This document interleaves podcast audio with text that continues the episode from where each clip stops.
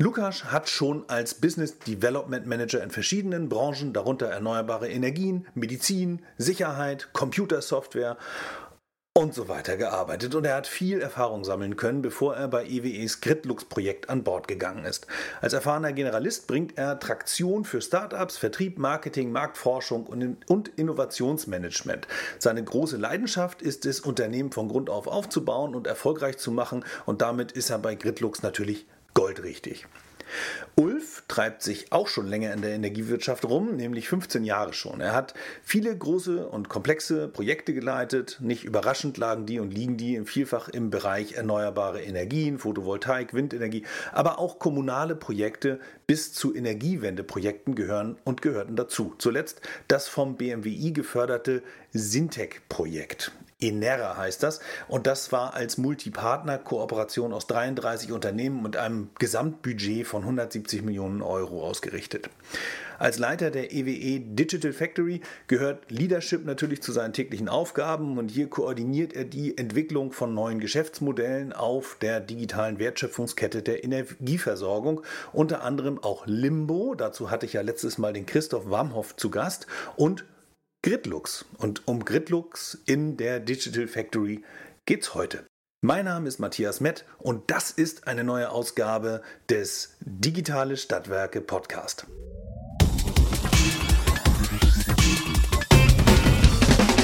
Moin, moin, alle miteinander. Hier sind die digitalen Stadtwerke. Mein Name ist Matthias Mett und heute in dieser kleinen Podcast-Ausgabe zu Gast haben wir den Ulf und den Lukas. Ulf Brommelmeier und Lukas Glowatzki von der EWE e Digital Factory und heute im Thema Gridlux. So, jetzt habe ich die komplizierten äh, Worte alle äh, über die Bühne gebracht. Schön, dass ihr da seid, schön, dass ihr Zeit habt. Vielen Dank für euer Erscheinen. moin, moin. Hallo, hi. Hi, moin. Ähm, ja, wir hatten ja kurz gerade so ein bisschen im, im Vorgespräch schon gesagt, wo geht's, äh, wo geht's lang? Als erstes heute vielleicht auch als Ausblick für euch äh, so ein kleines bisschen die Personen in den Fokus stellen. Dann wollen wir gucken nach der Digital Factory, wie das da zustande gekommen ist und natürlich ganz im speziellen Gridlux, was Gridlux macht, äh, warum das entstanden ist und was die Lösung ist letzten Endes. Ähm, vielleicht starten wir einfach mal mit dir, Ulf. Ähm, wie bist du eigentlich zur EWE geraten und warum ähm, machst du das, was du gerade machst? Ja, also erstmal äh, vielen Dank für die Einladung. Ähm, danke für dein Interesse. Ja, Wir, ähm, wie bin ich zur EWE e geraten? Ich bin eher, auf eher ungewöhnlichem Wege. Ich bin von Haus aus nicht so ein typischer Energiewirtschaftler. Beim Energieversorger, da arbeiten eigentlich Ingenieure und Betriebswirte und ich bin Geograf. Also ich habe mich mit der unserer schönen Erde auseinandergesetzt und den Menschen, die darauf rumlaufen und habe in meinem habe dann später Wirtschaftsgeografie äh, im Schwerpunkt gehabt und da habe ich mich mit Windenergie auseinandergesetzt und äh, wo die mhm. sich so örtlich entwickelt. Das war 2006 und da ging das gerade so los, dass der Trend war, die Energieversorger steigen stärker in die Windenergie ein. Und dann äh, war das so ein Ergebnis meiner Diplomarbeit. Und da habe ich gedacht, ich bewerbe mich mal bei mir in Oldenburg bei der EWE. E. Mhm. Und dann habe ich ein Vorstellungsgespräch gemacht. Und da hat das sofort geklappt. Und äh, in dem, dann gab es sozusagen ganz, ganz viel Umbruch auch in dem Bereich erneuerbare Energie. Also da ging gerade die Offshore-Windenergie los. Das heißt, alle erfahrenen Projektingenieure sind in Richtung Offshore gegangen. Und dann war ich sozusagen der Neue, der frisch von der Uni kam und durfte gleich den kompletten Photovoltaikarm übernehmen. Und wie der Zufall wollte, kam drei Monate später eine Kooperation mit, der, mit Werder Bremen zustande, wo wir dann als EWE e eine Photovoltaikanlage aus Weserstadion bauen sollten. Und zack, war ich mit zwei Monaten Berufserfahrung der Projektleiter für die, für die größte und komplexeste Photovoltaikanlage zu der Zeit. Und dann, das war so mein Start in Großprojekte. Und dann habe ich einfach da, weil es nicht anders ging, eine steile Lernkurve gehabt, was, äh, hm. was Projektarbeit anging, was Politik anging, etc. Und habe mich dann eigentlich so innerhalb von EWE, e, so im regelmäßigen Wechsel von ein bis drei Jahren immer wieder neuen größeren Projekten gewidmet. So, habe mit kommunalen, also habe tatsächlich auch Wegenutzungsverträge ähm, verhandelt mit für EWE e in einer mhm. schwierigen, mhm. schwierigen Phase, wo es gerade auch parallel Gaspreisklagen gab. Das heißt, ich habe eigentlich alle Kommunen in der EWE-Region mal kennengelernt, weiß, dass ich mit dem Emsländer Plattdeutsch nicht nach Aurich gehen muss und umgekehrt. und äh, genau, also da, ich sage mal, die kommunale Anteilseignerstruktur sehr, sehr gut kennengelernt bei EWE. Habe dann auch mit einem Kollegen zusammen ein Beteiligungsmodell für, für Kommunen an der EW Netz aufge, aufgelegt. ähm, wo wir sozusagen die Städte und Gemeinde direkt beteiligt haben, über die Landkreise hinaus, die sowieso schon bei EWE e beteiligt sind. Und mhm. ähm, genau, dann habe ich mich danach mit dem Thema Energiewende stärker auseinandergesetzt, habe mit einem Kollegen zusammen ähm, das Energieprojekt oder Energiewendeprojekt Enera gegründet, bin da Projektleiter geworden und das habe ich die letzten, ich sage mal das letzte Jahr nicht, aber davor die sechs, sieben Jahre gemacht, habe dieses Projekt geleitet. Das war ein großes Multikooperationsprojekt mit 33 Partnern deutschlandweit, einem, einem Fördervolumen von 50 Millionen Euro, einem Gesamtprojektvolumen von 170 Millionen Euro. Und da haben wir eigentlich alles das angelegt an Fähigkeiten, an, ähm, an Überzeugungen, was jetzt heute dazu führt, dass wir in der Digital Factory Produkte bauen für die Energiedomäne im Softwarebereich mhm. Und versuchen eigentlich neben der klassischen Wertschöpfungskette der Energie eine digitale Wertschöpfungskette aufzustellen und da Lösungen zu bauen. Und eine davon ja. ist eben Gridlux. Alles klar, okay. Aber äh, wa wahrscheinlich nicht äh, so stringent, wie war das noch? Connecting the Dots, da gab es so eine nette Rede irgendwie von, von äh, Steve Jobs. Mhm. So in der Retrospektive äh, wirkt das alles sehr geplant. Hattet ihr vor, in sowas zu münden wie der Digital Factory oder war das auch so ein bisschen ja, iterativ voran, gucken, was als nächstes passiert? Ja, das war natürlich, ist natürlich der große Masterplan, der exakt Schritt für Schritt perfekt, äh, perfekt aufeinander aufgebaut wurde. Ja. Nee, letzten Endes ist das so ein People-Business. Ne? Also wir haben einfach, wir haben Leute eingestellt mit Fähigkeiten, die bei EWE e vorher noch nicht so vorhanden waren. Und die haben ihre eigenen Ideen mit reingebracht. Und letzten Endes haben wir so angefangen, ein bisschen, wie man so neudeutsch sagt, disruptiver zu denken und ähm, uns anzuschauen, wo müssen wir eigentlich hin? Weil im ja. Netzbetrieb und im Strom- und Gasvertrieb, da ist eben nicht mehr wirklich Wachstum großartig möglich. Deswegen muss man eben überlegen, kann man nicht, wenn man auf der klassischen Wertschöpfungskette, also Strom erzeugen, transportieren, veredeln, verkaufen, ähm, nicht mehr wachsen kann, hm. was mache ich denn dann? Und der Zug zur Digitalisierung ist einfach da. Die Energiebranche ist da vielleicht nicht die allerschnellste beim Thema mhm. Digitalisierung, aber holt jetzt mit großen Schritten auf und ich glaube, dafür sind wir jetzt gerade gut aufgestellt. Also es hat sich so ein bisschen immer ja. so entwickelt, auch im Dialog mit unserem Management, ähm, wie wir Innovation gestalten wollen, wo wir hinwollen. Auch das, unser Konzern ist natürlich auch in Bewegung über die letzten zehn Jahre sehr viel in Umstrukturierung gewesen. Das ist einfach so ein bisschen das Thema der Zeit und wir versuchen da mhm. agil mhm. und einigermaßen, einigermaßen geschmeidig durchzukommen und eben die besten ja. Lösungen jetzt zu bauen. Ja, äh, wo du gerade sagst, agil und einigermaßen geschmeidig. Äh, du bist ja, ähm, wenn ich richtig gerechnet habe, 15 Jahre an Bord dort ne? Ja. und hast irgendwie von Anfang an die neuen Dinge gemacht und nicht den klassischen ähm, Commodity-Striemel gefahren irgendwie. Ein bisschen äh, ist das so, ja. Also ich habe auch schon mal reingeschaut, aber jetzt nicht in der Tiefe. Ja. Äh, wie, wie viel Anteil hat äh, sozusagen eine, eine, Unternehmensführung an der Stelle jetzt 2006 schon zu sagen, wir bauen da was Modernes auf. Also ich kenne Energieversorger, die sind heute noch nicht so weit, aber ähm, das hat ja auch immer was mit Größe und mit, mit, mit Ambition natürlich insgesamt zu tun.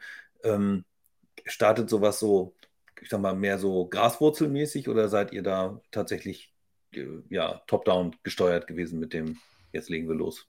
Ja, ich glaube, du brauchst beides ein bisschen. Die eigentlichen harten Impulse, die kommen aus meiner Sicht eher von unten.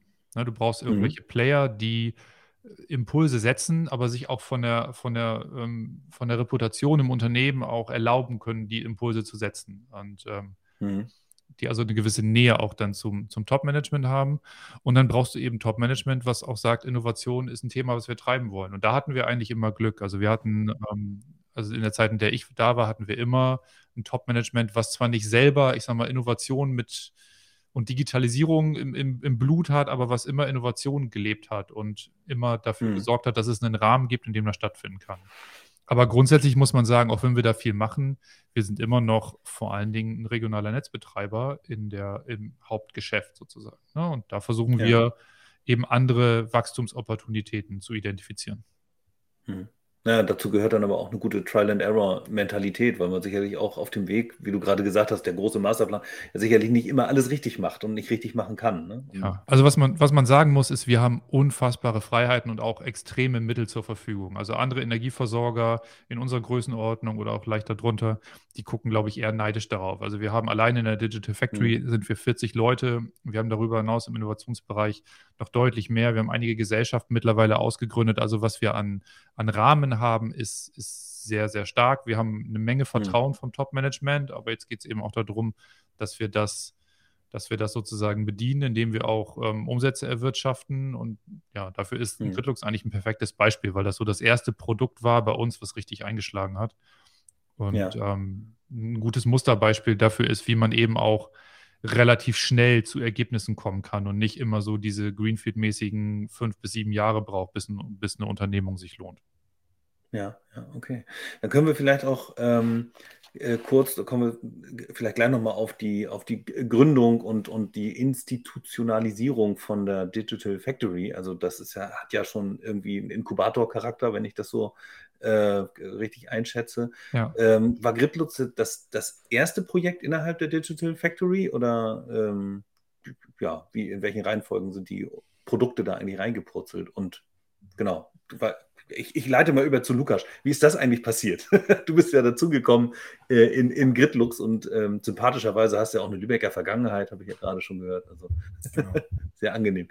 Hm? Genau, also erstmal vielen Dank für die Einladung auch an der Stelle, Matti. Ähm, genau, also ja, gerne. genau, zu Gritlux, ähm, vielleicht, wie ist das sozusagen entstanden? Die Fragestellung, ähm, welche Gebiete sozusagen attraktiv sein könnten, wirtschaftlich attraktiv sein könnten äh, für, den, für den zukünftigen Ausbau, die ist tatsächlich im mhm. Fachbereich in der EWI TEL entstanden. Also wir haben eine Tochterfirma, die sich ähm, um Telekommunikationsdienstleistungen kümmert und auch äh, selber ausbaut mhm. sozusagen. Und dort in dem Fachbereich ist diese Fragestellung, ich glaube, Ende 2018 aufgekommen. Und ähm, mhm. genau, wir haben halt im, in der Digital Factory eigentlich so zwei Stränge aktuell, beziehungsweise eigentlich im Prinzip mehrere Kolleginnen und Kollegen, die halt unterschiedlichste Rollen ähm, auskleiden. Ähm, aber eine Rolle ist auch der, der Data Scientist oder die Data Scientistin. Und da sind die Kollegen sozusagen in den Fachbereich gegangen und haben innerhalb, ähm, innerhalb von drei Monaten äh, im Prinzip versucht ja diese Fragestellung erstmal mit Hilfe von ähm, künstlicher Intelligenz, mit Hilfe von Algorithmen, Zahlen, Daten, Fakten letztendlich auch zu beweisen bzw. zu beantworten, haben das auch geschafft und haben dann äh, in relativ kurzer Zeit halt äh, einen ersten Prototypen gebaut, haben so dementsprechend die Fragestellung äh, der Kollegen beantwortet und dann kam eigentlich relativ schnell die Idee, können wir das nicht auch am externen Markt positionieren? Ähm, die Fragestellung wird vielleicht ja auch für andere Telekommunikationsunternehmen ähm, interessant sein. Mhm. Und äh, so ist man dann Anfang 2019, ähm, haben dann zwei Kollegen gestartet, das sozusagen voranzutreiben. Ich selbst bin, habe noch jetzt nicht so eine lange EWE-Historie wie, wie Ulf. Ich bin jetzt seit zweieinhalb Jahren äh, im Konzern, bin dann im Sommer 2019 mhm. dazugestoßen, ähm, aus meiner Rolle ja, Business Development, so Marketing, Vertriebsthemen raus und habe dann zusammen mit den Kollegen ähm, im Team dann versucht, dieses, dieses ganze Thema nach vorne zu pushen, nach vorne zu bringen und ähm, Gritlux als eigene Marke dann äh, dementsprechend zu etablieren, äh, Kunden onzuboarden, Kunden zu gewinnen und, und Umsatz zu machen. Ja, okay. Also ist Gritlux tatsächlich der Klassiker. Ich habe das Problem erst selbst im eigenen Haus. Äh, Schmerzen und dann stelle ich fest, mit der Lösung äh, dürften auch andere glücklich werden. So. Genau so ist es. Äh, okay, und dann habt ihr Gritlux als, als, als Produkt seit wann im Angebot? Also wie lange hat es gedauert zwischen 2018 bzw. 2019, wo du dazugekommen bist? Also ab wann kann ich da sozusagen die Preisliste sehen und einen Vertrag mit euch schließen? ähm, also wir haben Anfang 2019, ich glaube im März waren die Kollegen auf der ersten Messe, haben es dann sozusagen vorgestellt, auch mal äh, eine größere Runde ähm, gepackt äh, mhm. im Rahmen eines Vortrags um einfach zu schnell zu verproben, ist da irgendwie Markttraktion, sind da, ist da überhaupt ein Market, äh, Market Pull, ähm, was das ganze Thema angeht, und haben relativ schnell festgestellt, ja, das ist es, also es ist total eingeschlagen. Und ähm, das mhm. war so der, der erste Proof of, ja, oder der erste Market Proof, wo wir dann gesagt haben, okay, wir gehen jetzt weiter und versuchen dann ähm, da tatsächlich ein Produkt draus zu bauen. Ähm, und ich würde sagen, das ging dann auch relativ schnell. Also ich war im Sommer, bin ich dazugestoßen und wir haben dann, glaube ich, ähm, den ersten Kunden im Herbst tatsächlich auch schon gewonnen. Ähm, das ist, mhm. Ähm, das, ist das Joint Venture hier intern, was wir haben zwischen der EWE e und, und der Telekom, äh, die Glasfaser mhm. Nordwest, also ein bisschen internen Charakter ähm, haben parallel aber auch schon ähm, mit Kunden am externen Markt gesprochen, haben ja auch die Integra Medianet als großen Kunden äh, gewinnen dürfen mhm. ähm, und äh, hatten im Herbst eigentlich schon äh, ja, ein Pricing, ein Geschäftsmodell, ähm, mit dem wir dann sozusagen weiter dann an den Markt getreten sind. Ja, vielleicht an der Stelle nochmal ähm, für, für alle, die sich mit Glasfaserausbau nicht so intensiv äh, beschäftigt haben, was sind denn so die Kernprobleme, mit denen man sich konfrontiert sieht, wenn man so ein, so ein Gebiet ausbauen will? Mhm. Also, ja, genau. Genau, also was wir bei Gridlux machen, ich glaube, das erste Kernproblem ist, wenn man jetzt ein großer Telekommunikationscarrier ist, ähm, zu entscheiden, wo möchte ich eigentlich tatsächlich ausbauen. Es gibt ja also relativ viele Gebiete, es kommt natürlich ein Stück weit auch auf das Netzgebiet an. Bei der EWE-Tel ist das ja der, der gesamte Nordwesten, beziehungsweise auch bei Glasfaser Nordwest. Ähm, das heißt, es gibt sehr viele mhm. potenzielle mhm. Gebiete, die interessant, wirtschaftlich interessant sein könnten. Und das, was wir bei Gridlux machen, äh, im ersten Schritt ist erstmal diese Gebiete zu finden, also basierend auf ähm, Adressdaten, Gebäudedaten, ähm, Gebiete zu identifizieren, die relativ dicht besiedelt sind. Das ist ja schon mal so ein, äh, ein Faktor, der, der für den Ausbau relevant ist, um dann im Nachgang ja. eigentlich so eine grobe eine Grobplanung zu machen, ähm, einen groben Netzstrukturplan zu erstellen und halt auch die ersten KPIs auszuspucken. Also die Fragestellung, wie viel Trassenmeter muss ich dort eigentlich verbauen? Ähm, wie, mhm. wie sind die durchschnittlichen Hausanschlusslängen? Wie viel Kabel muss eigentlich unter die Erde? Das ist so der erste Schritt, so eine Aufwandsindikation zu liefern ähm, und aufzuzeigen, mhm. Was würde es mich tatsächlich kosten, äh, im Vergleich zu anderen Gebieten äh, dort reinzugehen. Das ist der erste Schritt. Äh, und im zweiten Schritt hat man ähm, jetzt seit letztem Jahr beziehungsweise Anfang dieses Jahres äh, auch die Möglichkeit, seinen eigenen Business Case zu rechnen. Also wir haben das Produkt dann auch stetig erweitert, ähm, basierend auf mhm. Kundenanforderungen, auf Kundenfeedback, was an uns herangetragen ist vom Markt. Ähm, sodass wir jetzt halt auch die Möglichkeit haben, mit dem neuen Feature Business Cases zu rechnen. So ein Business Case ist halt sehr individuell, höchst individuell, also je nachdem, welche Zielgruppe man anspricht.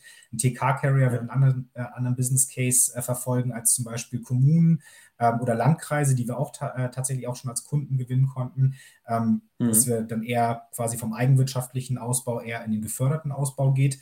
Ähm, aber das ist jetzt auch möglich. Also man kann, wie gesagt, relativ individuell, ohne irgendwie Excel-Listen ähm, äh, mit, unter, mit Tausenden von Reitern aufzusetzen, kann man das alles im Tool rechnen und dann halt hm. diese Grobplanung auch nutzen, exportieren, um dann weitere, äh, weiter in die Feinplanung zu gehen. Sodass man letzten Endes, was, was man bekommt, ist eigentlich, wir nennen das immer so eine Bundesliga-Tabelle oder so eine Ranking-Tabelle der wirtschaftlich äh, attraktivsten Gebiete, die dann halt auch dements mhm. de dementsprechend ein Return on Invest liefern, den man sich als, äh, als Carrier, als Landkreis, als Kommune ähm, vorgenommen hat oder vorstellt. Hm. Habt ihr äh, ja wahrscheinlich irgendwie offene Datenquellen, also wo ihr dann, weiß nicht, äh, bestimmt die, die Bevölkerungsdichte, vielleicht auch, keine Ahnung, ob da Ein Einkommensgrößen mit drinstecken und, und Wirtschaftlichkeitsbetrachtungen auch hinsichtlich der, der, der, Zielgruppe, die sozusagen da wohnt. ähm, kann, kann, ich dann nachher auch meine eigenen Daten äh, dort, dort, mit reinbringen, also meine Bestandskunden Situation. Also gut, wenn du Business Case hast, dann kann ich wahrscheinlich auch meine, meine Pricings und meine Verteilungen auch einigermaßen äh, abbilden. Ähm, und äh, was natürlich auch einen großen Einfluss auf die Kosten hat, ist ja, ich weiß nicht, gibt es vielleicht Gebiete, wo ich, äh, wo ich schon Leerrohre habe, wo ich im Grunde genommen im Tiefbau deutlich ja. weniger Aufwand habe und kann ich auch das sozusagen in den Szenarien mit abbilden, wenn man so unterschiedliche Szenarien, so stelle ich mir das vor, irgendwie aufbaut mit dem Tool? Genau, das ist, wie gesagt, alles komplett frei. Man hat die Möglichkeit, eigene Daten zu importieren. Du hast gerade Leerrohre genannt, äh, Backbone, äh, Entfernung, Verbindungen etc. Auch das ist möglich. Ähm, wir haben trotzdem halt relativ viele Kooperationen geschlossen mit Datenpartnern, Datenzulieferern, ähm, sodass man halt mhm. halt im ersten Schritt halt auch tatsächlich sozusagen eine, eine Planung, ähm, so, eine Greenfield-Planung machen kann. Ähm, das heißt, wir haben die Adressdaten, zum Beispiel von den Katasterämtern, äh, die wir nutzen. Wir haben aber auch sowas wie mhm. Breitbandverfügbarkeiten, die Wohneinheiten, ähm, die wir sozusagen halt ja komplett in Gridlux abbilden. Die haben wir alle im Bauch. Ähm, sodass mhm. letztendlich halt auch ein USP ist und das haben wir halt auch Kundenfeedback immer wieder gehört, ähm, wir sind so ein bisschen wie so ein One-Stop-Shop, ja. Also man kann halt im Prinzip ja. sozusagen sofort loslegen und sofort planen, ähm, ohne im Vorfeld irgendwie ähm, weitere Datenlieferer oder Datenzulieferer einbinden zu müssen, sondern kann direkt starten. Und wie gesagt, der, der Import-Modus ist auch, ähm, ist auch ein Weg, beziehungsweise ähm, ist auch eine Möglichkeit, das zu tun, ja. Okay, das hört sich super spannend an. Ich weiß, dass, die, dass häufig so Adressthemen problembehaftet sein können. Ne? Schreibweisen, äh, nicht die richtigen ja, Hausnummern oder Etagen oder oder oder. Äh, all das habt ihr sozusagen schon an Bord und so, dass man dann nachher auch mit den Exporten aus euren Tools äh, so Verfügbarkeitsabfragen füttern könnte und, ähm, genau so und damit eben halt auch durchgängig den, den, den Nutzen von Gridlooks auch mitnimmt bis in, bis in die Vermarktung des, des äh, Breitbandgebiets letztlich wieder. Ja? Genau, das ist, okay. das ist auch möglich. Das ist auch spannend, weil wir gerade eine Anfrage ähm, eines schwedischen Unternehmens gehabt haben, die in Deutschland ausbauen. Ähm, und das war mhm. genau deren Fragestellung. Also die wollten im Prinzip gar keine Planung haben. Ähm, das, das, planen die halt selber. Die haben ihre Netzplaner, ähm, die da relativ agil, so wie ich das verstanden habe, unterwegs sind. Aber das Ganze als äh, Adressgenerierungstool zu nutzen, um die eigene Vermarktung, den Vertrieb, das Marketing zu optimieren, das war in deren Interesse und da hatten wir auch einen sehr spannenden Austausch. Und auch das ist, wie gesagt, ja, möglich, okay. ja. Was ja in in so sagen wir, strukturschwächeren Gebieten äh, passiert ist in den vergangenen Jahren, ist da ist halt nichts passiert. Also ist kein Ausbau, hat kein Ausbau stattgefunden. So äh, groß, Größen wie Telekom oder von mir aus auch Kabel Deutschland, Vodafone äh, sind äh, ja natürlich irgendwie vollständig, ähm, soll ich sagen, margengetrieben und, und, und ROI getrieben. Die gehen natürlich dahin, wo es als erstes knallt und wo man ganz schnell sein Geld äh, für die Investition wieder zurück hat. Ähm, wie stellt sich das für euch dar, äh, wenn ähm, Unternehmen auf euch zukommen? Ist es tatsächlich auch schon äh, sichtbar, dass das mehr regionale Energieversorger sind, die ihrerseits äh, das Ausbauthema jetzt ernst nehmen und äh, loslegen mit den Planungen? Oder sind das eher, weiß nicht, Breitbandvereine und, ähm, und, und reine TK-Anbieter, die da auf euch zukommen? Ja, also das ist, ähm, das ist sehr breit gefächert, äh, würde ich tatsächlich sagen. Also wir haben mit, ähm, mit regionalen Versorgern, mit Stadtwerken gesprochen, die wir als Kunden gewinnen konnten. Wir haben größere Kunden, wir haben mit Landkreisen, Kommunen gesprochen. Ähm, also mhm. da, da, sind wir sehr, sehr breit gefächert unterwegs. Ähm, was wir jetzt vor kurzem umgestellt haben, ähm, geschäftsmodellseitig ähm, beim Pricing. Und was uns mhm. tatsächlich jetzt auch nochmal befähigt, etwas schneller in den Markt reinzukommen, ist ein sogenanntes Pay-per-Use-Modell. Also im Vorfeld ein großer TK-Carrier, wenn der ein Gebiet planen möchte, der will natürlich sozusagen das gesamte Gebiet halten. Dann geht es halt natürlich auch um eine relativ große Anzahl von Adressen, ähm, der, die natürlich mhm. dann dementsprechend, weil unser, unser Preismodell auf der Anzahl der Adressen basiert, ähm, relativ preisintensiv dann ist, sage ich mal. Es geht dann relativ schnell ähm, hoch, was das Thema angeht. Wenn man jetzt aber mhm. ähm, als, ja, vielleicht Stadtwerk, als, als kleineres Stadtwerk erstmal starten möchte, um halt vielleicht ein paar Gebiete zu berechnen, hat man jetzt die Möglichkeit, äh, tatsächlich halt mit einem Pay-per-Use-Modell mal reinzugehen. Dort können wir halt ähm, Adressobergrenzen festlegen, indem wir sagen, ne, kannst jetzt mal 5000 Adressen durchplanen, da hast du ein festes Kontingent mhm. für das Jahr und ähm, wenn dir Gridlux ähm, gefällt, äh, beziehungsweise wenn du das für dich als, ähm, als valides Tool erachtest, ähm, dann kannst du das in Zukunft weiter nutzen und dann dementsprechend den Adressbestand ähm, weiter auswählen. Mhm. Also ich finde das eigentlich eine total gute Idee, wenn ich da mal ganz kurz äh, reingehen kann, weil das so von meinem kommunalen Erfahrungshorizont einfach auch tatsächlich für ein Stadtwerkekonstrukt gut passt. Ne? Da kann man einfach mal auch eben reingucken. Man steht nicht gleich vor irgendwie ähm, vor richtig großen Investitionssummen, sondern kann es tatsächlich mal ausprobieren. Und das ist ja letzten Endes auch das, was wir wollen. Wir sind ja überzeugt davon, dass Gridlux ein super Tool ist dass Gridlux ähm, nicht nur die Planung verbessert, sondern eben auch eine super gute Basis ist für die Kommunikation, warum bestimmte Entscheidungen getroffen werden, wie sie getroffen werden. Meistens haben die Stadtwerke ja irgendwie ein oder mehrere Kommunen hinter sich, wo sie der mhm. Politik äh, erklären müssen, warum sozusagen manche Gebiete sich lohnen, warum andere Gebiete sich nicht lohnen. Die Politik hat die Notwendigkeit, den Bürgern das zu erklären, die sagen, wann kommt endlich unser Breitbandausbau. Und wir können einfach so eine so eine, so eine, in Anführungsstrichen, in diese emotionale Debatte häufig einfach auch eine nüchterne Faktenlage reinbringen.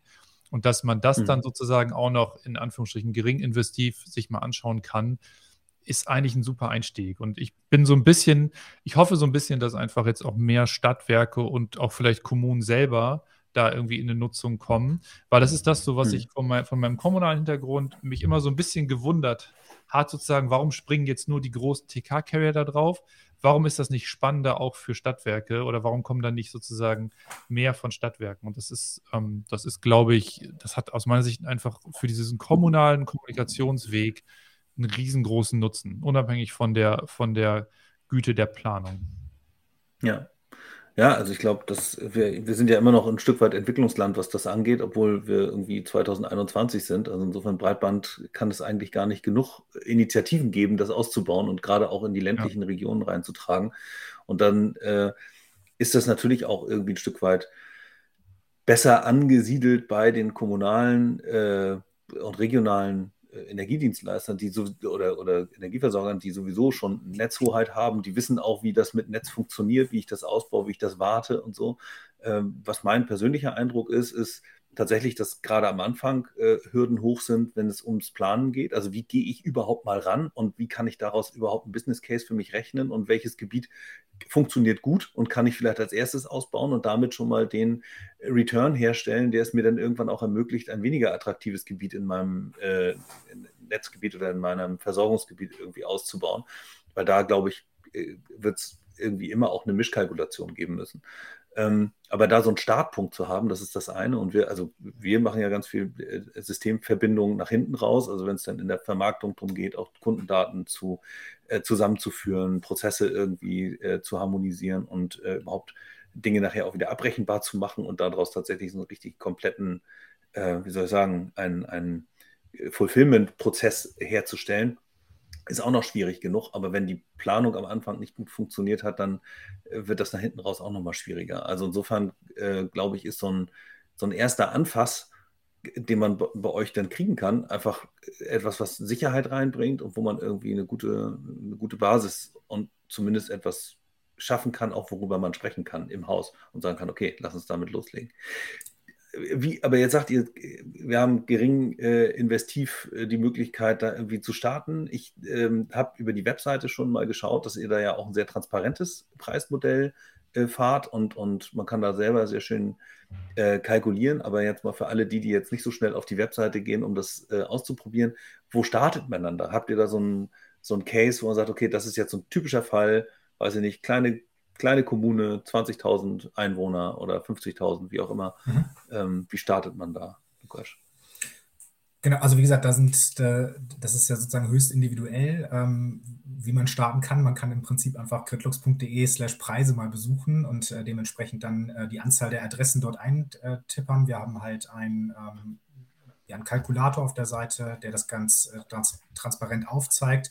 Ähm, wie gesagt, aus der Erfahrung heraus jetzt mit den Kunden, mit denen wir gesprochen haben, ähm, einige buchen, ich sag mal, so ein 5000 Adresspaket. Ja, das liegt dann irgendwo bei 7.500 mhm. Euro. Das ist auch etwas, was sozusagen äh, Mitarbeiter im, im, mittleren Management ja auch schnell mal selber freigeben können, ja, um, um, sozusagen um die Einkaufsprozesse da dementsprechend auch schnell zu machen. Ähm, von daher ist das etwas, was wir jetzt irgendwie festgestellt haben in diesem kleinen Pay-Per-Use-Modell, ähm, dass das gut funktioniert und ähm, mhm. dass das, das sehr gut angenommen, äh, sehr gut angenommen wird. Vielleicht noch ergänzend zu der, zu der vorigen Frage, ähm, was wir halt auch in den letzten Monaten äh, auch sehr stark lernen mussten, ist nochmal die Differenzierung der Buyer-Persona. Ähm, also dementsprechend, je mhm. nachdem, wie sozusagen so ein Projekt geschaltet ist, ähm, ist es auch sehr wichtig, die unter, unterschiedlichen Stakeholder dann im Einkaufsprozess einzuholen. Ja? Also wenn wir sozusagen über einen großen TK-Carrier sprechen, der irgendwie über 200.000 Adressen planen möchte, dann ist das natürlich eine große Investition und da müssen auch sehr viele ähm, Personen im Buyer Circle überzeugt werden. Also vom Geschäftsführer, da ist man wirklich so auf C-Level-Ebene unterwegs, äh, den erstmal zu überzeugen, mhm. aber dann natürlich auch den, den Einkäufer, ähm, den, die Menschen von der IT ähm, etc. Ähm, und ähm, wenn wir, wenn wir sozusagen in, mit dem Pay-per-Use-Modell ähm, am Start sind, dann ist das natürlich irgendwie eine, ein einfacheres Modell, sozusagen schnell mal reinzukommen, ähm, weil Personen das halt relativ schnell selbst entscheiden können, ähm, das zu tun. Mhm. Und ähm, wenn wir dann überzeugen, und das hoffen wir natürlich dann äh, im nächsten Jahr dann weiter Geschäft, Folgegeschäft zu machen. Das ist ja eigentlich also, eine tolle Möglichkeit, um vor der grundsätzlichen Entscheidung überhaupt auszubauen, schon mal im, im, im Vorfeld, very early stage sozusagen reinzugehen und zu gucken, ob sich das lohnt für einen. Also genau, und, und Recherchezyklen. Ja. Genau, und ich glaube, wichtig ist halt auch ähm, an der Stelle nochmal klar zu machen, dass Kritlux kein, also kein explizit kein Tool ist für Netzplaner. Ja? Also Netzplaner mhm. befassen sich wirklich mit der mit der Feinplanung, mit der Detailplanung, da muss jede Muffe sozusagen äh, berechnet und geplant werden. Ähm, ich glaube, wir haben hier ähm, mit Kritlux sozusagen eine Cloud-Software geschaffen, ähm, die im ersten Schritt erstmal Transparenz reinbringt, ja, also basierend auf Zahlen, Daten, äh, Fakten, weg vom Bauchgefühl.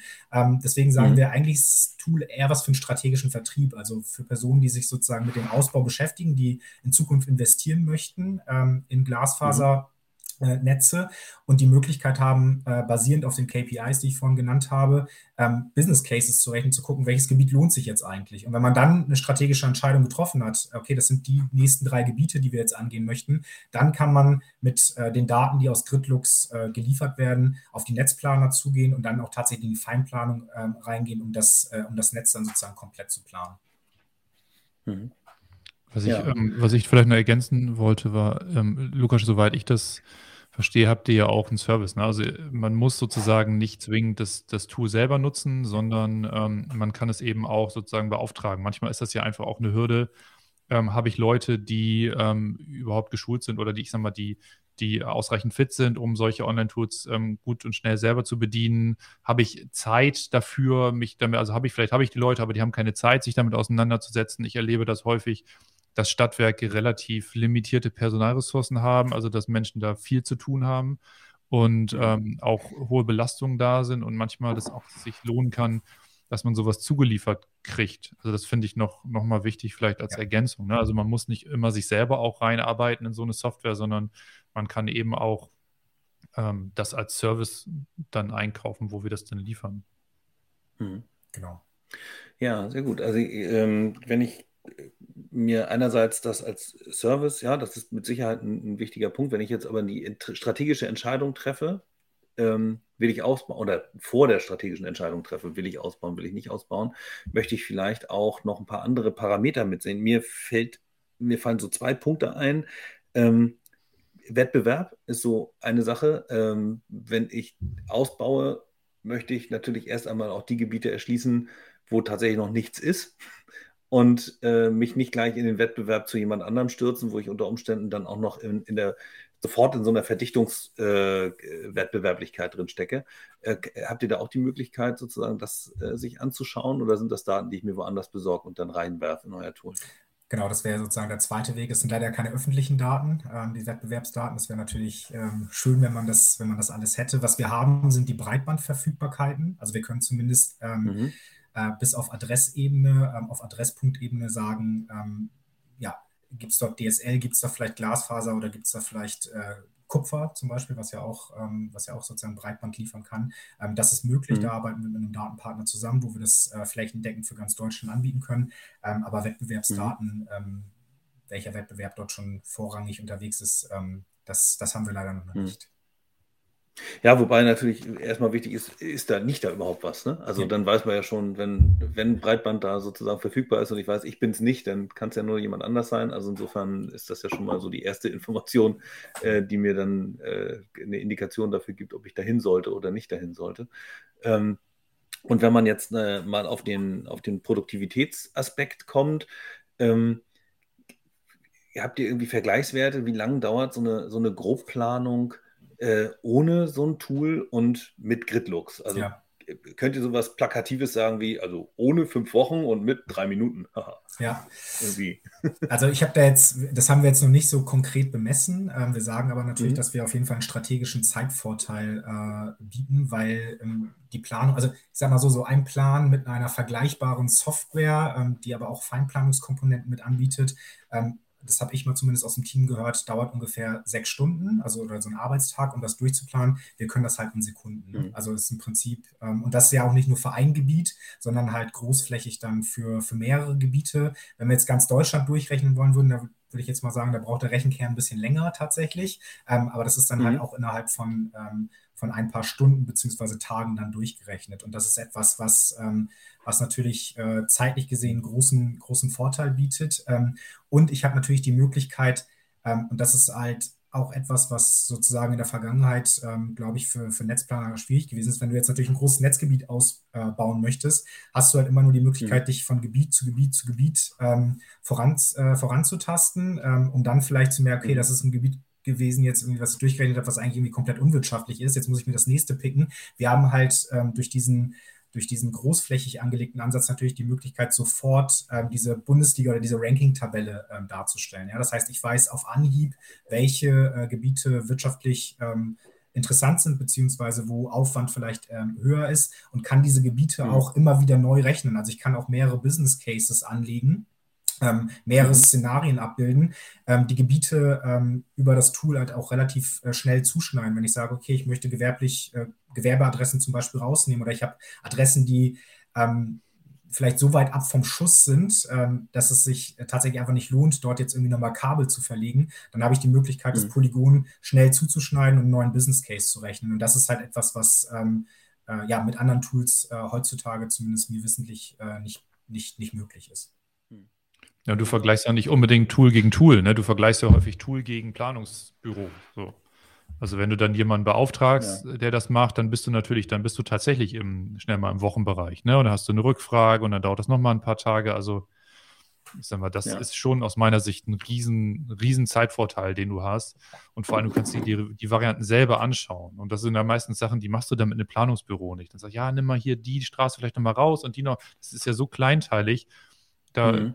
Also du entwickelst ja wirklich ein Gefühl dafür, wie deine Breitbandausbausituation ist. Und kannst, ich kann das nicht genug stressen und kannst, kannst viel besser Aussagen darüber treffen, warum du welche Entscheidung triffst beim Breitbandausbau, warum du als Stadtwerk, als Kommune bestimmte Dinge tust und nicht tust. Wie oft hört man von diesen Fällen, wo irgendwie mhm. die, die Kabel irgendwie komisch liegen oder die Leerung komisch liegen und der eine Nachbar oder der eine wird nicht mit angeschlossen, dafür aber der zwei aus der anderen Straße und dann hast du gleich, dann hast du gleich wütende Menschen im Rathaus. Ne? Also das ist ja die, die mhm. Realität, die du heutzutage hast. Und gerade unter dem, unter den Umständen Corona, mehr Heimarbeit etc. wird das ja immer mehr zur kritischen Infrastruktur.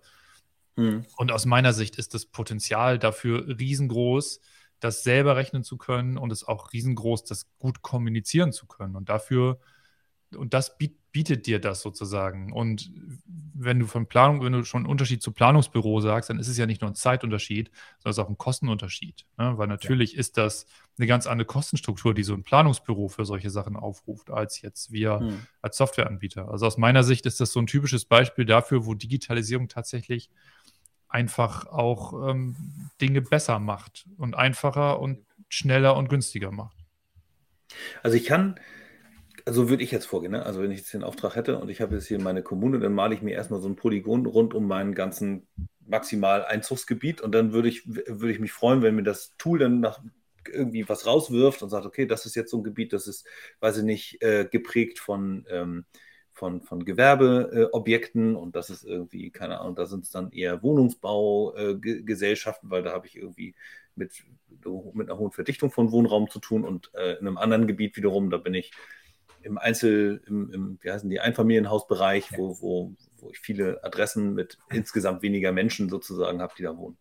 Ähm, und dann kann man das also äh, macht es das? Frage. Also ich ziehe das alles auf und kann ich das dann unterscheiden optisch? Äh, um was für Objekte es sich handelt? Genau, genau. Also genauso mhm. funktioniert es. Man hat im Prinzip ein, ein Stiftsymbol, man kann sozusagen Polygone ziehen um den Bereich, der für einen relevant ist, äh, beziehungsweise das Ausbaugebiet, äh, für das man sich interessiert, und bekommt dann sozusagen ähm, in Sekundenschnelle halt äh, die, die relevanten KPIs geliefert. Ähm, man hat die Möglichkeit, mhm. äh, Gebiete miteinander zu vergleichen. Das ist einfach so in so einer Ampellogik stellen wir es aktuell dar, ja, also grün ähm, wirtschaftlich lukrativ, da sollte man vielleicht nochmal näher reinschauen. Rot im Vergleich mhm. zu diesem Gebiet ähm, äh, sollte man vielleicht erst sozusagen in den Ausbau vorhaben oder beziehungsweise in den Gedanken um den Ausbau äh, nach hinten schieben. Genau, so ist mhm. es ja. Und die, die Teilung bzw. die Unterscheidung zwischen gewerblichen Einheiten, ähm, Gewerbeeinheiten und Wohneinheiten, die haben wir auch gekennzeichnet. Also ähm, Wohneinheiten werden aktuell mit einem Punkt dargestellt, Gewerbeeinheiten mit einem, ich glaube, einer Raute oder mit einem Quadrat. Genau, und man hat halt auch für jeden einzelnen Adresspunkt die Möglichkeit, dann also wirklich bis auf Adressebene runterzugehen und sich dort die KPIs anzeigen zu lassen. Also wie lang ist die, sind die, äh, ist die durchschnittliche Hausanschlusslänge etc. Mhm. Wie äh, kann ich einen Abgleich machen ähm, mit, sagen wir mal, eine Zielsetzung? Jetzt muss ich ganz kurz den Case mal zusammenbasteln in meinem Kopf. Äh, eine Zielsetzung ist, ich baue jetzt Breitband aus. Das möchte ich natürlich erstens in meiner Kommune als äh, ein äh, positiv wahrgenommen werden, weil ich das überhaupt mal mache bei uns. Mhm. So, also ich bringe das große, schnelle Internet zu meinen Menschen um die Ecke.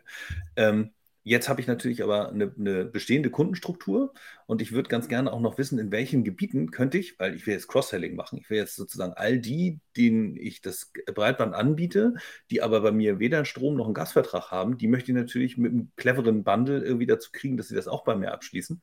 Und jetzt kann ich äh, meinen Export meiner Kundenliste nehmen, kann das bei euch reinladen oder umgekehrt, mhm, wie auch immer, mhm. äh, lassen wir mal Datenschutz außer, außen vor äh, äh, und kann mir visualisieren, äh, wo ich welche habe, wo ich Kunden habe und wo ich keine habe und wo vielleicht die Chance auf, eine Cross, auf ein Cross-Selling am höchsten ist. Ist das ein Szenario, das denkbar ist? Ich denke schon. Hast du gerade geschmunzelt, Ulf? Lassen wir, ja, ich habe geschmunzelt bei der Aussage, lassen wir mal Datenschutz außen vor. Das ist Das ist natürlich. Ist immer gefährlich, ich weiß. Ja, es ist nicht nur gefährlich, es ist tatsächlich auch so, also so eine generelle Riesenherausforderung, die wir im, im Kontext, in dem Kontext einfach haben. Ne? Das ist einfach, mhm. das ist so eine der großen, großen Herausforderungen, wenn man heutzutage Software baut da den Datenschutz gut im Blick zu haben. Und äh, deswegen, ja. ja. also. Also ich hätte ich hätt jetzt einfach ähm, sozusagen, äh, technologisch würde ich jetzt sagen, die pseudonymisieren wir die Daten und ich kennzeichne einfach nur äh, Privatkunde, Geschäftskunde und Geschäftskunde ja. cluster ich noch in, weiß ich nicht, ABC oder 1, 2, 3 ähm, und werfe die sozusagen diese Adressliste in euer Tool rein und kann mir dann visualisieren, in einem Gebiet habe ich ein Potenzial von 100 Gewerbekunden ja. als Beispiel und da drin habe ich aber nur 20, die bei mir äh, einen Vertrag haben, beispielsweise. Dann mhm. könnte ich sagen, okay, das ist für mich nochmal ein attraktiveres Gebiet zu starten, weil ich mit einem anständigen Bundle eben die anderen auch dazu gewinnen könnte, mit mir ja. äh, in dem, im Commodity-Bereich äh, einen Deal zu machen. Genau. Also das ist tatsächlich auch eine Anfrage, die wir jetzt ähm, von einem anderen Kunden schon gestellt bekommen haben, eigene Adress-Shapes oder eigene Shapes sozusagen reinladen zu können, Gebiete, ähm, um dort mhm. sozusagen Adressen abzubilden. Das wird in Zukunft möglich sein.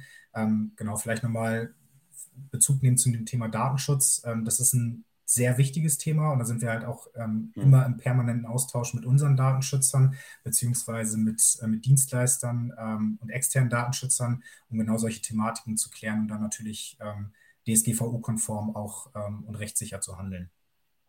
Ja, ja. Ja, das ist ein absolutes Muss, vollkommen klar, ja. Hm. Nee, aber das sind ja so, wie gesagt, das ist nur aus meinem Kontext sozusagen, ja. wäre das so ein, so ein Anforderungsthema. Ne? Ich habe zusammengeführte Kundenprofile, äh, weiß, was der Kunde bei mir schon gebucht hat und bei einem neuen Produkt, das ich in den Markt bringen will, muss ich natürlich irgendwie auch diese Cross- und Upselling-Opportunitäten irgendwie im Blick haben. Ja, cool. Ähm, Genau, was wir hatten ja schon so ein bisschen über Meilensteine gesprochen, also 2019 irgendwie Pilot. Gibt es so, so Dinge, die so vor euch liegen, wo ihr sagt, okay, das ist jetzt für das ausklingende 2021 und auch das nächste Jahr, das sind so Punkte, die wir erreichen möchten und wo wir uns drauf freuen, weil wir da irgendwie ja, für uns ein paar Ziele definiert haben? Für Gridlux meinst du, fast, frag, fragst ja, jetzt? Ja, für genau. Gridlux, okay. Genau. Ähm, ja, es ist tatsächlich so, dass wir ähm, so zwei größere Stränge noch verfolgen. Also zum einen natürlich das ganze Pay-per-Use-Modell ähm, oder beziehungsweise diesen Pay-per-Use-Vertrag nochmal stärker in den äh, Markt reinzutragen. Da sind wir auch im mhm. Austausch mhm. mit, ähm, mit Multiplikatoren, ähm, die sich halt auch ähm, ja, die Stadtwerke sozusagen versammeln und haben, versuchen da eine Bühne zu finden, um letztendlich Kritlux dann halt auch werblich nochmal zu pushen. Das ist ein Thema.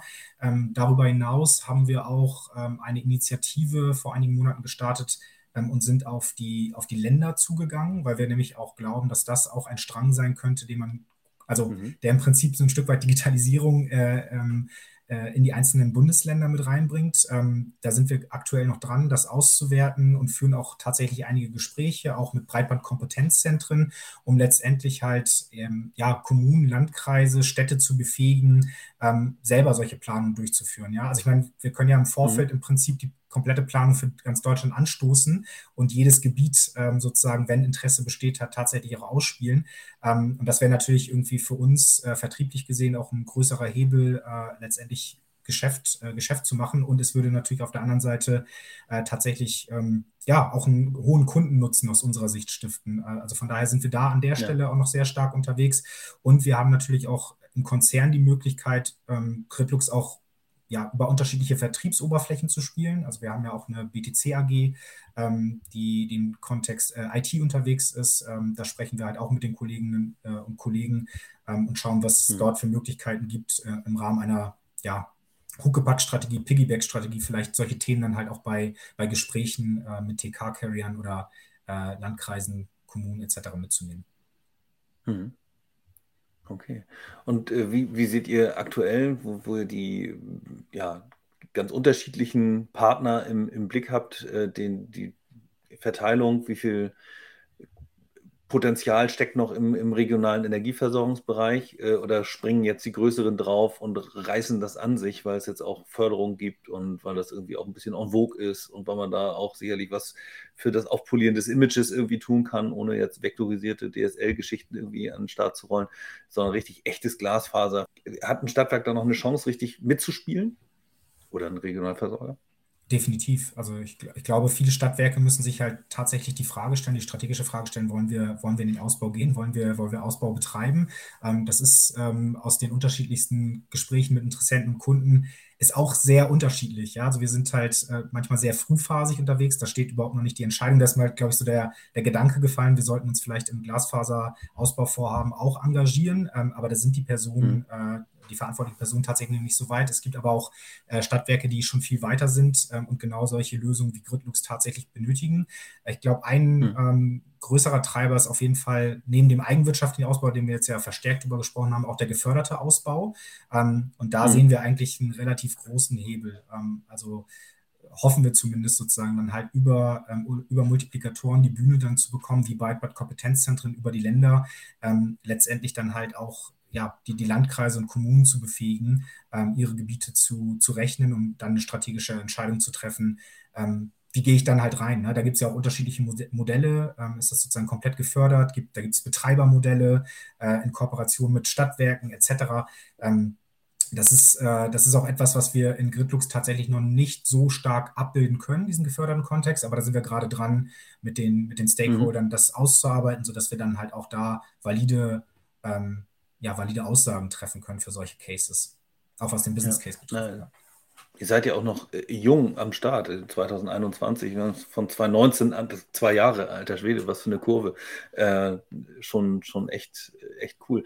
Äh, und natürlich, es gibt noch eine Menge weiße Flecken auf der Landkarte in Deutschland. Ne? Also ich hoffe auch, dass es da immer mehr gibt, die sozusagen sich trauen, ranzugehen und mit euch äh, mit Sicherheit eben halt auch eine gute äh, Lösung haben, um tatsächlich in der frühen Phase schon Entscheidungen treffen zu können und in, in so eine Grobplanung eintreten zu können.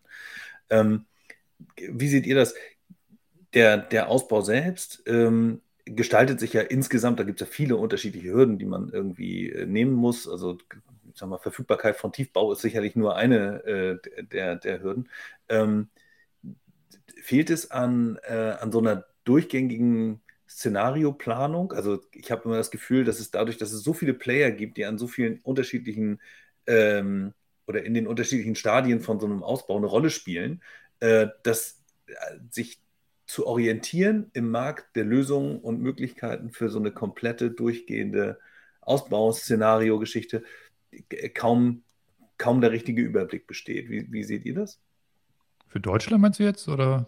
Ja, für so einen, für so einen Energieversorger, so ein Stadtwerk, jetzt, jetzt fange ich an zu planen, weiß, jetzt habe ich meine, jetzt habe ich Gridlux und weiß, das ist cool, da könnte ich jetzt irgendwie äh, einen Unterschied machen und kann da sozusagen meinen Ausbau starten, aber dann habe ich dahinter so viele Prozesse, die ich noch berücksichtigen muss und so viele potenzielle Dienstleister und Hilfestellungen, aber auch Hürden und dass man einfach so einen Plan nicht so einfach aus dem Ärmel schüttelt und gar nicht so richtig weiß, wie, wie die Landschaft der Lösungen end-to-end -end sozusagen aussieht. Ja, ein bisschen ist das so, ne? Also du hast gerade, gesagt, ähm, du hast gerade so auf die, auf die Motivation des Stadtwerkes in der Frage davor geguckt.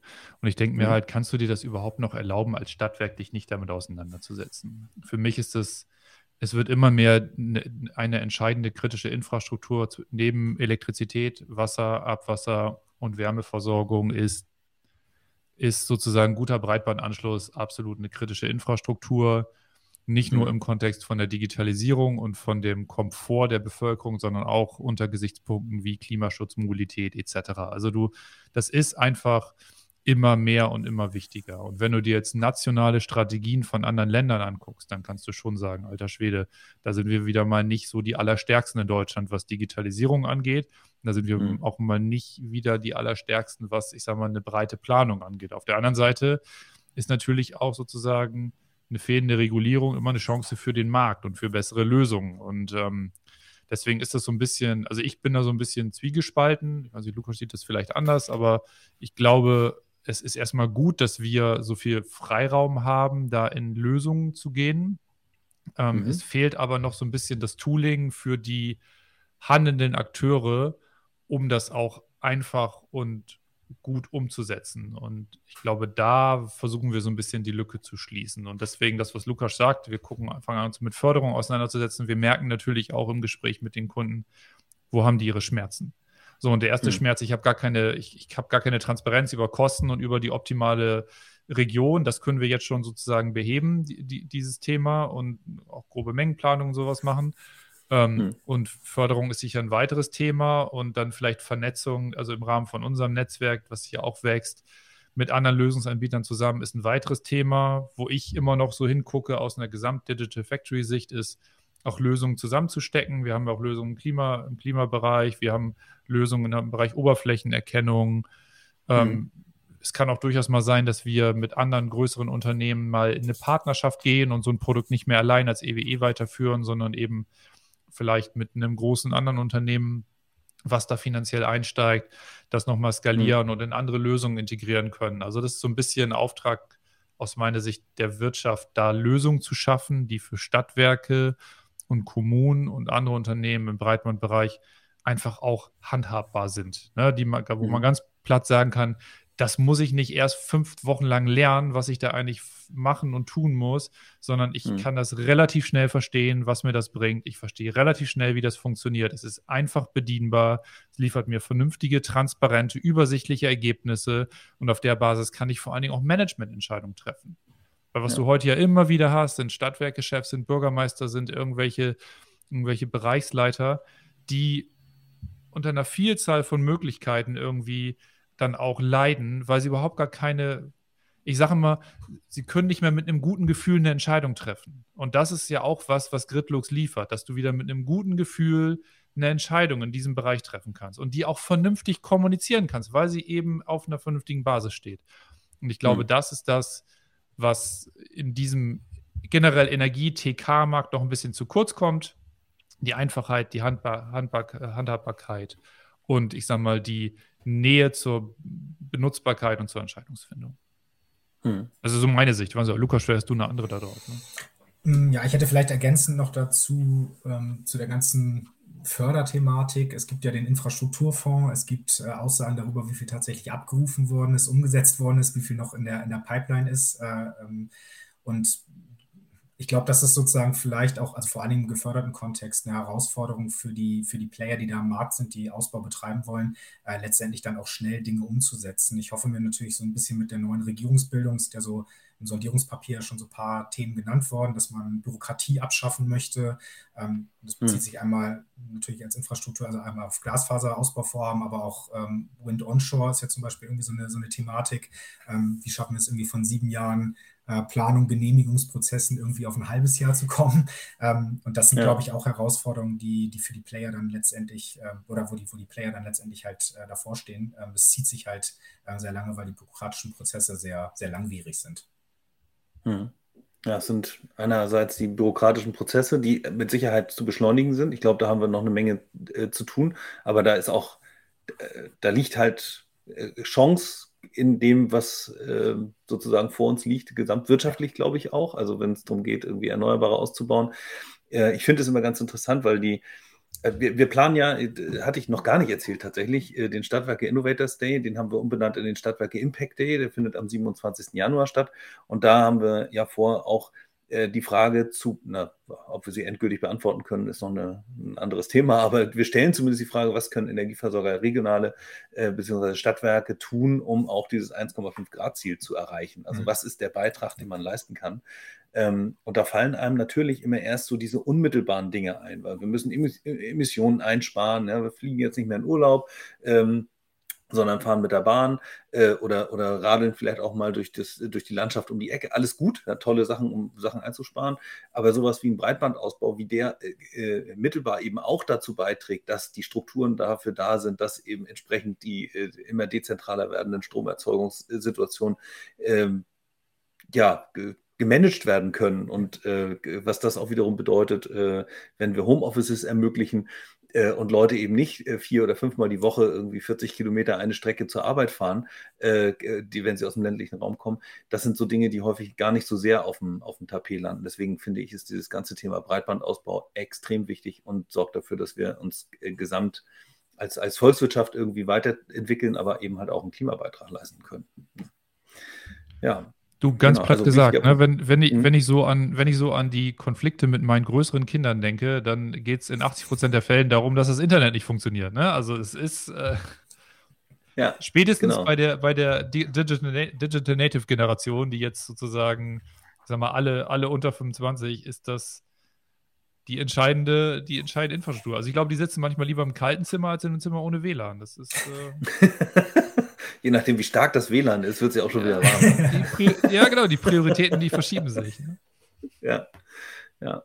Nee, also insofern eine Menge, es gibt noch eine Menge Aufklärungsarbeit zu leisten. Ich glaube auch, wir als Dienstleister rund um und, und, und Systemlieferanten rund um den, den Breitbandausbau äh, können sicherlich auch nochmal die Köpfe zusammenstecken, um einfach mal Best Practices irgendwie ähm, transparenter zu machen und, und aufzuzeigen, äh, die auch helfen können, einfach, ich sehe es halt in der Datenorchestrierung letzten Endes, was da auch nochmal an Geld versenkt wird, an Zeit versenkt wird, wo ich mir manchmal schon die Frage stelle, muss das jetzt eigentlich sein? Warum ist es so kompliziert, wie, es zu sein scheint? Warum gibt es nicht API First auch bei Systemen, die schon einen Tag älter sind oder so? Äh, kann man da nicht irgendwie pragmatische Lösungen finden und kann man da nicht, nicht mal die Szenarien äh, aufmalen, die sich unterschiedliche oder die sich für unterschiedliche Energieversorger zeigen, wenn sie eben im Breitbandausbau aktiv werden wollen? Lösungen gibt es, aber die zu recherchieren, wenn ich selbst einfach auch noch nie Breitbandausbau gemacht habe, ist halt auch ein schweineschwerer Job. Muss man einfach mal